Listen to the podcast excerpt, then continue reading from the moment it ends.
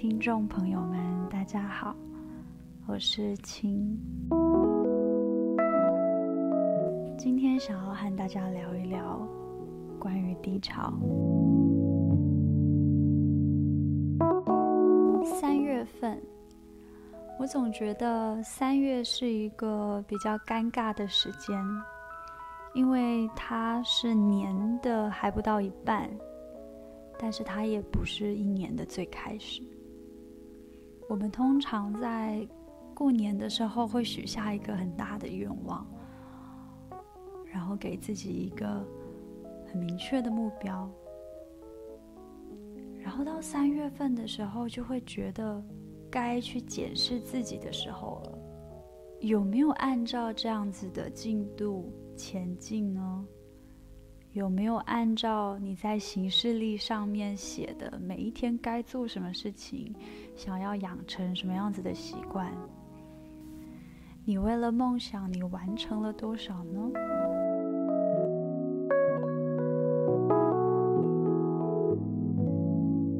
首先，第一个，我觉得你要先非常的清楚，过去已经过去了，你所有过去。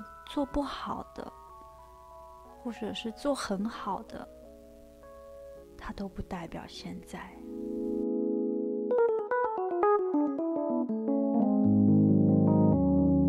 不要去眷恋过去所有的成就或者是失败，过去就让它过去。你应该要去创造的是属于你自己新的未来。现在跟未来是掌握在你手上的，但是人总是一直去看着过去的事情，过去哪里不好，过去哪里做错了，我过去哪里明明做得很好的，然后拿现在去跟过去比较，这其实是一个很不划算的事情，因为现在。你拥有的是更多、更多的机会，更多可以让自己变好的机会。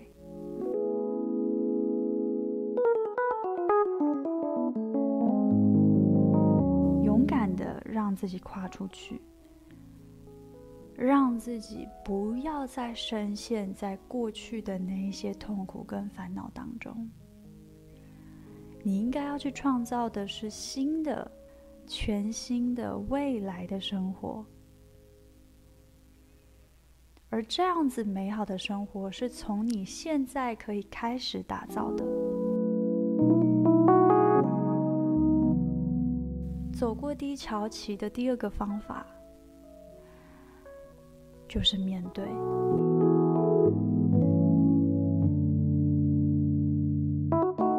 人要糜烂。有非常非常多个方式可以糜烂，你可以追剧、划手机、做其他千千百百种事情，但是你会发现这些事情并不会帮你解决问题，最后你会发现那些事情其实是为了麻痹自己，为了不想要去看见那个问题的症结点。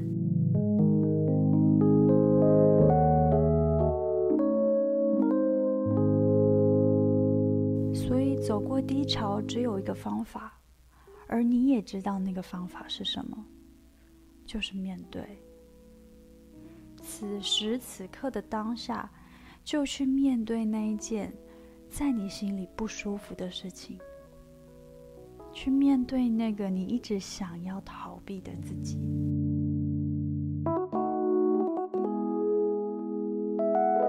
其实事情没有这么难。你知道的，它不难。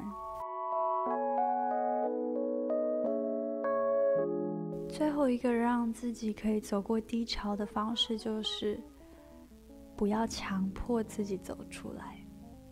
你要相信，低潮是为了储备能量，它是为了要酝酿下一个高峰。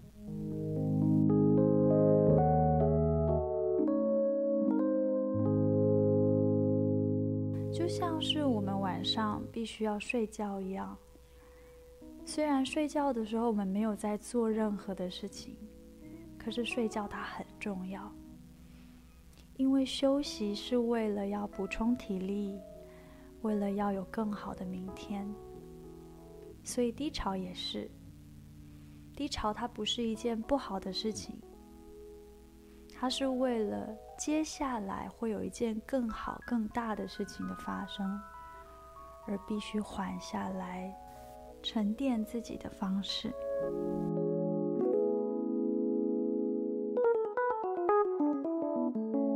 希望每一个人遇到低潮期的时候，都不要着急。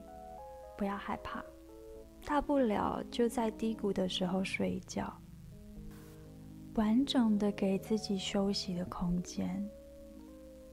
不要强迫自己一定要变得更好，不要强迫自己一定要走出来，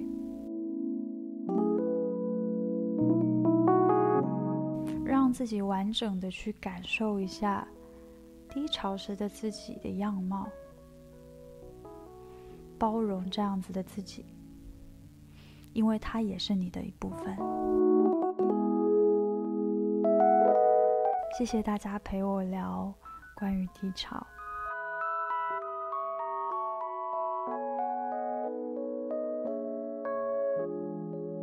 我是青，我们下回见。